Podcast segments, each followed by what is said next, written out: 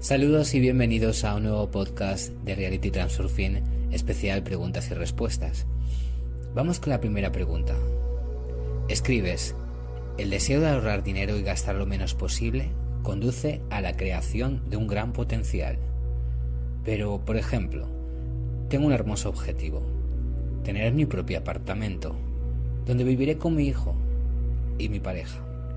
Para implementarlo no se puede prescindir de una limitación razonable de gastos de acumulación de fondos, además, durante bastante tiempo.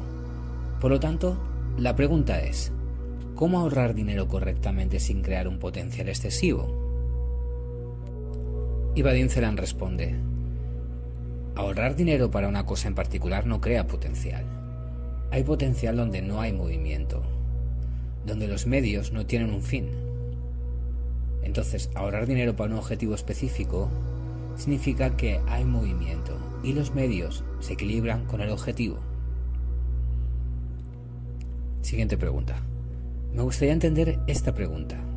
Si una persona quiere algo con mucha fuerza, entonces se crea un potencial excesivo y surgen fuerzas de equilibrio, destinadas a evitar que ese deseo se cumpla.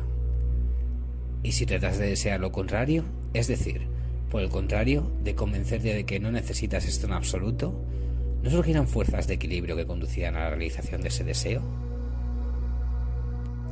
Bueno, en primer lugar, las fuerzas de equilibrio no están destinadas a hacer realidad el deseo o no, sino a eliminar el potencial excesivo del deseo. Simplemente, como resultado de tus acciones, por regla general, se crea una interferencia con el cumplimiento del deseo. ¿Por qué a veces sucede que tienes mucho miedo de algún evento, piensas constantemente en él, imaginas todas las dificultades y situaciones problemáticas concomitantes en tu imaginación y al final todo termina simple y felizmente? Y viceversa, sucede que te tomas el próximo evento a la ligera y como resultado tienes problemas completamente imprevistos. En el primer caso, la evaluación del evento se sale de la escala en negativo y en el segundo, en positivo. El resultado es el resultado de la acción de las fuerzas de equilibrio. Las fuerzas deben de equilibrar el potencial excesivo que creas artificialmente. Eso es lo que hacen. Y aquí se puede suponer, en base a esto, si intencionalmente, por ejemplo, antes de un examen, pinto las imágenes más terribles, ciertamente obtendré la calificación más alta. No importa cómo sea, esta es una intención artificial. Esta intención es producto de la mente, no del alma. Puedes intentar engañarte a ti mismo, pero será solo un atrecho que no tiene una base energética. Solo la intención del alma tiene una base energética. Es por eso que no puedes obtener lo que deseas simplemente visualizando la imagen. Porque a veces sucede que cuando haces bien tu trabajo, incluso más de lo necesario, ofreces algunas ideas nuevas y se disparan con fuerza, nadie se da cuenta y por todas estas ideas dan las gracias a otra persona. incluso si la pregunta está relacionada con un ascenso y se olvidan de eso, no importa cómo planeen y se ofrecen un puesto un poco más alto, entonces en el proceso de postulación para otro puesto, otra persona toma mi lugar o todo se suspende. Resulta que soy como una persona invisible. ¿Por qué está pasando esto? Bueno, aparentemente estás trabajando en algún tipo de sistema administrativo Cualquier sistema es un péndulo. Primero, aparece una estructura energética informativa en forma de un complejo de ideas y principios, y luego su implementación en material, es decir, un sistema. El sistema comienza a desarrollarse de forma independiente, sometiendo a sus adherientes a sus propias leyes. Los péndulos colocan a sus adherentes en posiciones clave no por un gran mérito, sino por el más completo cumplimiento del sistema. Es ingenuo pensar que en la escala de la carrera, y especialmente en la jerarquía de poder, las personas se alinean según sus cualidades y logros sobresalientes. Hasta cierto punto, esto es cierto, pero las cualidades y los logros sobresalientes no son lo principal. El criterio principal no es que también hace una persona su trabajo, sino cómo lo hace correctamente, desde el punto de vista del sistema. El péndulo se ocupa principalmente de la estabilidad. Por lo tanto, debes centrar tus acciones principalmente en mantener la estabilidad del sistema. Si deseas ascender en la carrera profesional, debes comprender la diferencia entre lo bueno y lo correcto. Todo depende del equipo específico. Los péndulos también son diferentes. En equipos pequeños, la creatividad, la independencia, el entusiasmo y la iniciativa pueden ser bien recibidas. Pero si se trata de un aparato de gestión o una gran empresa, entonces aquí operan leyes completamente diferentes y una ética completamente diferente. Corporativa. La ética empresarial implica una regulación, disciplina y diligencia más estrictas. La iniciativa suele ser punible. La independencia se afronta con cautela. La creatividad no juega un papel decisivo. En tal sistema, es necesario actuar no mejor, sino más correctamente y más convenientemente con el péndulo. Siguiente pregunta. Tengo una pregunta en tanto inusual. Si no puedes hacer algo abiertamente, principalmente por mi padre que es muy estricto, a veces recurro a varios trucos, engaños. ¿A qué puede llevar esto desde el punto de vista de Transurfing? ¿Y cómo puedo evitar que se revelen mis engaños? Hacer trampa es una forma perfectamente normal de resolver algunos problemas, siempre que no perjudique directamente a nadie. Al recurrir al engaño, estás acechando. En el corazón del acecho está la conciencia, esto es cuando tú desempeñas el papel de un observador externo, es decir, eres consciente del tipo de juego que se está jugando y realizas tus acciones de manera intencional y consciente.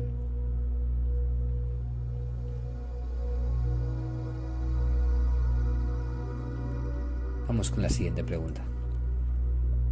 El hecho es que desde que hace mucho tiempo me gusta la psicología y el esoterismo.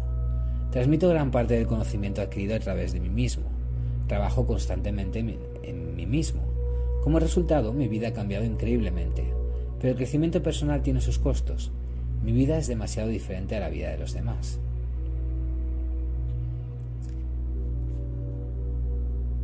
Baden responde, tu pregunta no está relacionada con la técnica del transurfing, sino con la vida en general. Y a esto solo puedo responder que, en primer lugar, uno no debe conducirse deliberadamente a una especie de posición excepcional, puedes hacer todo esto con éxito sin sobresalir. Por ejemplo, nunca hablo con la gente que me rodea sobre temas metafísicos, si ellos mismos no lo proponen. Exteriormente, soy la persona más común. Por supuesto, tengo algunos conocimientos y habilidades, pero no me destaco en absoluto entre la multitud.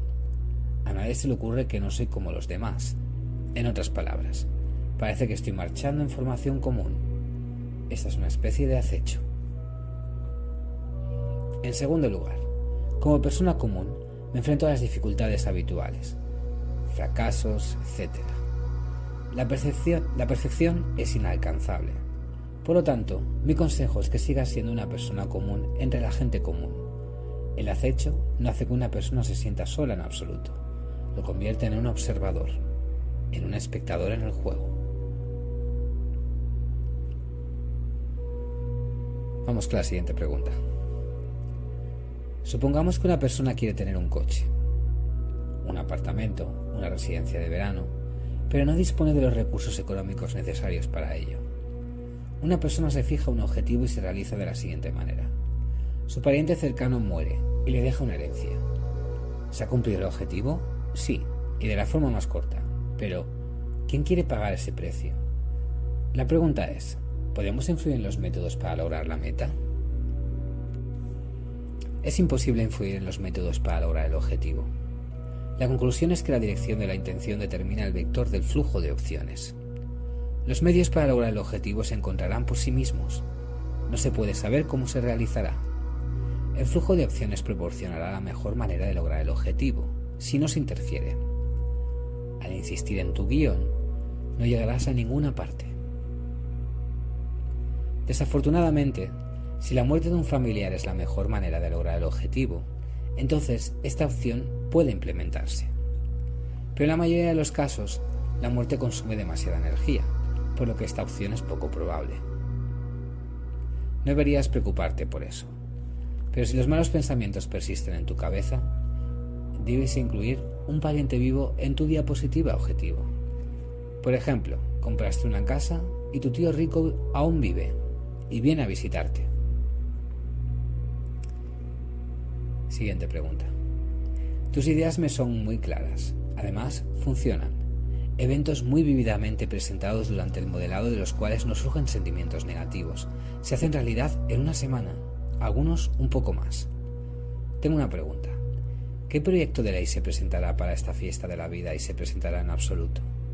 De hecho, es la implementación de nuestros planes. Muchas personas diferentes realizan ciertas acciones. Influir en los demás es malo. De acuerdo con los principios de Transurfing, esto es inaceptable. Y se produce una especie de contradicción. Y Vadim responde. Escribes que otras personas están involucradas en la implementación de los planes de una forma u otra, y esto de alguna manera las influye. Si yo fuera tú, esto no me preocuparía.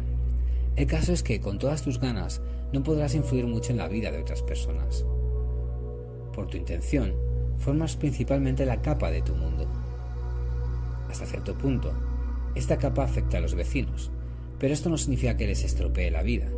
Después de todo, creas comodidad en tu realidad, lo que significa que una partícula de tu comodidad caerá sobre quienes te rodean. No estás logrando el éxito a expensas de otra persona. De lo contrario, ya no será Transurfing. El éxito te llega como la implementación de una de las posibles opciones. Y en el espacio de variantes hay de todo en abundancia. Además, es gratis, por lo que no puede haber ninguna cuenta. La recuperación se produce solo como resultado de la acción de las fuerzas de equilibrio en respuesta al exceso de potencial creado. Por ejemplo, si me siento culpable, el castigo ciertamente se incluirá en el escenario de mi vida. Y en general, si creo que hay que pagar por todo, así será para mí. Después de todo, el mundo es un espejo de mi actitud hacia él. ¿Cómo puedes determinar el propósito de la estancia de tu alma en este mundo? ¿No puedes vivir para tu propio placer? Tener un hogar, una familia, un trabajo satisfactorio y que deje tiempo para pasatiempos. El objetivo suele entenderse como aquello por lo que uno debe esforzarse, superando todo tipo de obstáculos. ¿Y ahora qué? para luchar y soportar las dificultades toda mi vida? ¿Cuál es el significado de tal existencia? Y Valencerán responde, lo único que puedo decirte con seguridad es que tu alma, por supuesto, no vino a este mundo para sufrir o adquirir algún tipo de experiencia efímera de la vida en el cielo.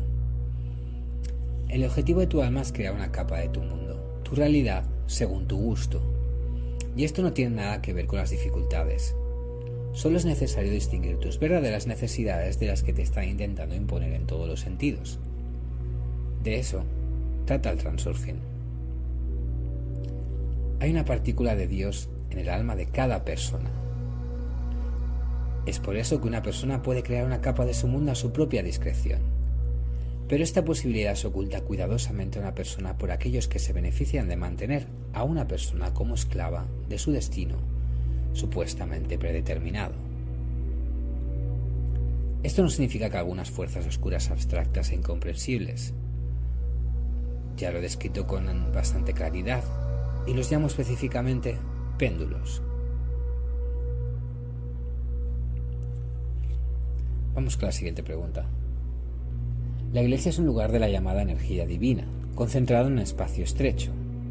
Se han comprobado científicamente algunos fenómenos que lo confirman. por lo que es vital que el alma visite estos lugares, aunque no crea en él. Vadim responde, estoy de acuerdo con lo que escribes.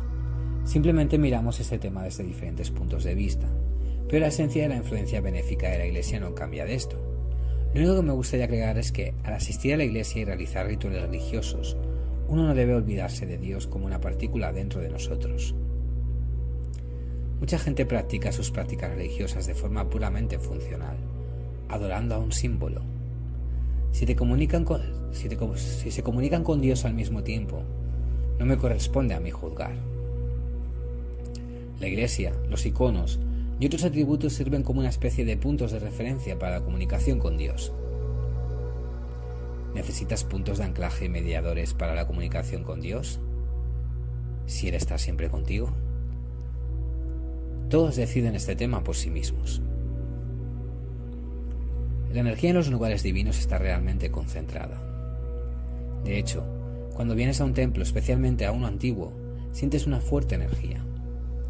Solo que, en mi opinión, esta es la energía acumulada de la gente que reza. Esta energía es precisamente la energía del péndulo, que en este caso se siente claramente. En general esto es un tema muy doloroso y peliagudo, y aquí solo expreso mi opinión personal. Ya he recibido cartas poco amables de partidarios del péndulo de la religión que me reprochaban el ateísmo y otros pecados mortales. Me pregunto, ¿puede venir una carta cruel de un siervo del Señor? Muy bien, pues muchas gracias. Hasta aquí el especial de hoy. Muchas gracias por escucharme y nos vemos en el siguiente podcast.